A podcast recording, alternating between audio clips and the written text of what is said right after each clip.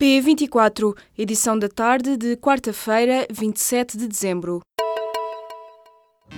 Apresentamos a nova gama de veículos híbridos plug-in. Uma tecnologia que veio para mudar o futuro.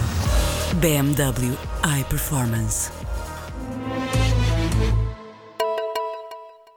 O PSD, o PS, o PCP e os Verdes reagiram nesta quarta-feira às críticas e garantem que a nova lei do financiamento dos partidos não aumenta encargos do Estado. O Parlamento aprovou as alterações ao financiamento dos partidos a poucos dias do Natal, à porta fechada e sem deixar rasto, com votos contra do CDS e do PAN. Agora, num comunicado que apenas o Bloco de Esquerda não subscreve, os restantes partidos que aprovaram a lei realçaram que as propostas foram feitas num quadro de consenso alargado. A maioria dos coordenadores do grupo de trabalho sobre o financiamento dos partidos sublinham que da lei aprovada não resulta nenhum aumento da subvenção estatal, nem de quaisquer encargos públicos adicionais para com os partidos políticos. O Bloco, que votou a favor das alterações, já veio entretanto a público admitir que está disponível para melhorar o novo quadro legislativo. Em nota publicada no site da Presidência da República, Marcelo Rebelo de Sousa sugere ao Primeiro-Ministro e ao Parlamento para requererem de imediato a fiscalização preventiva da lei do financiamento dos partidos ao Tribunal Constitucional. O Presidente da República lembra que só se pode pronunciar sobre as novas regras de financiamento dos partidos oito dias depois da chegada do diploma a Belém. Marcelo só recebeu nesta sexta-feira o decreto da Assembleia da República. Com esta nota, o Presidente sugere que a lei sofre de inconstitucionalidades, ou pelo menos que ele próprio poderá enviar o texto para a apreciação do Tribunal Constitucional, caso os partidos ou o Governo não o façam antes.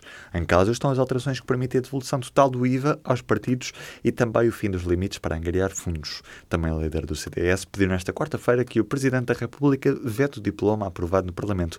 Já o Bloco diz-se disponível para melhorar a lei. O déficit das administrações públicas durante os primeiros 11 meses do ano ascendeu a 2.084 milhões de euros. O valor, anunciado nesta quarta-feira pelo Ministério das Finanças, representa uma melhoria acentuada em relação ao resultado registado em igual período do ano passado. Os dados da execução orçamental até novembro apontam assim para uma melhoria do saldo das administrações públicas de 2.326 milhões de euros.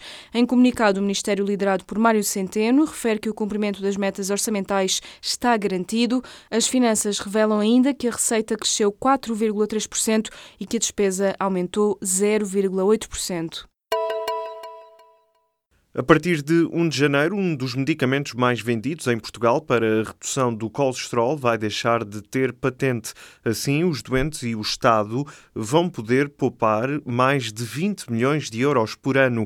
Isto porque vão ser lançados no mercado vários genéricos muito mais baratos do que o original. A informação foi avançada ao público pelo presidente da Associação Portuguesa de Medicamentos Genéricos e Biosimilares, Paulo Lilaia, diz que este vai ser o maior lançamento do ano de 2018 no que diz respeito à indústria farmacêutica. O presidente da Apogen acrescenta ainda que o mercado dos medicamentos genéricos está a crescer de forma sustentada e gradual em Portugal. Os Estados Unidos vão cortar 240 milhões de euros na contribuição do país para o orçamento das Nações Unidas. A decisão anunciada surge depois de 128 países terem condenado a decisão de Donald Trump de reconhecer Jerusalém como capital de Israel. Antes de anunciarem o corte nas contribuições, os Estados Unidos já tinham ameaçado reduzir a ajuda aos países que condenassem a mudança da embaixada norte-americana em Israel. O corte será sentido no orçamento da ONU, uma vez que os Estados Unidos são o maior contribuinte, representando a contribuição norte-americana 22% do total do orçamento. O governo israelita quer dar o nome de Trump, o presidente norte-americano, a uma estação de comboios que está a ser projetada junto ao Muro das Lamentações. A notícia foi avançada nesta quarta-feira pela agência Associated Press. No início de dezembro, Trump anunciou que os Estados Unidos reconhecem Jerusalém como capital de Israel, uma decisão que incendiou o Médio Oriente e que levou as Nações Unidas a condenar a iniciativa norte-americana. O projeto do túnel ferroviário que passa por baixo da cidade Cidade Velha de Jerusalém e que termina junto ao Muro das Lamentações está ainda numa fase embrionária. No entanto, o ministro israelita dos Transportes justificou a decisão de batizar a futura estação com o nome de Trump, referindo o que diz ser a corajosa e histórica decisão de os Estados Unidos reconhecerem Jerusalém como a capital de Israel. Os incêndios no centro e norte do país, a poluição no Rio Tejo e a questão da central de Almaraz são os factos mais negativos deste ano para a Quercus. No habitual balanço do ano, a Associação de Defesa Ambiental refere que o grande desafio passa agora por conciliar o crescimento económico de Portugal com atitudes mais respeitadoras do ambiente. Na lista dos factos negativos, a Quercus destaca ainda o estado de degradação dos solos, a legionela e a acelerada expansão do eucalipto. Já entre os melhores factos ambientais de 2017 estão a aprovação da Estratégia Nacional de Educação Ambiental 2020 e a devolução à natureza de uma águia imperial ibérica recuperada. O antigo presidente dos Estados Unidos, Barack Obama, alerta para as consequências do uso irresponsável das redes sociais. Numa entrevista especial à BBC conduzida pelo Prince Harry, Obama explicou que há informações disseminadas no Facebook, Twitter ou Instagram que muitas vezes não são compreendidas pela maior parte das pessoas.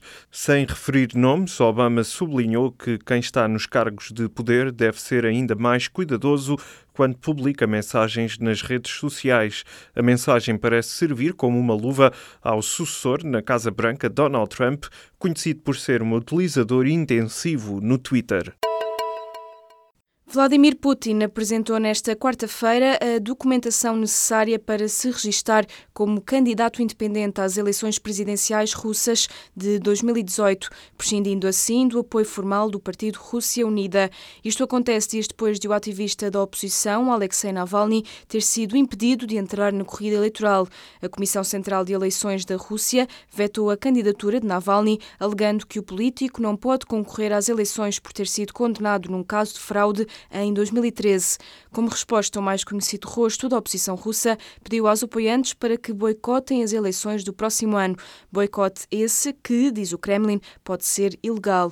Com uma taxa de aprovação em torno dos 80%, Putin concorre praticamente sozinho, sendo que a sua reeleição para um quarto mandato presidencial estará assegurada. O Futebol Clube do Porto critica a atuação do secretário de Estado do Desporto e da Juventude sobre o clima de tensão no futebol português.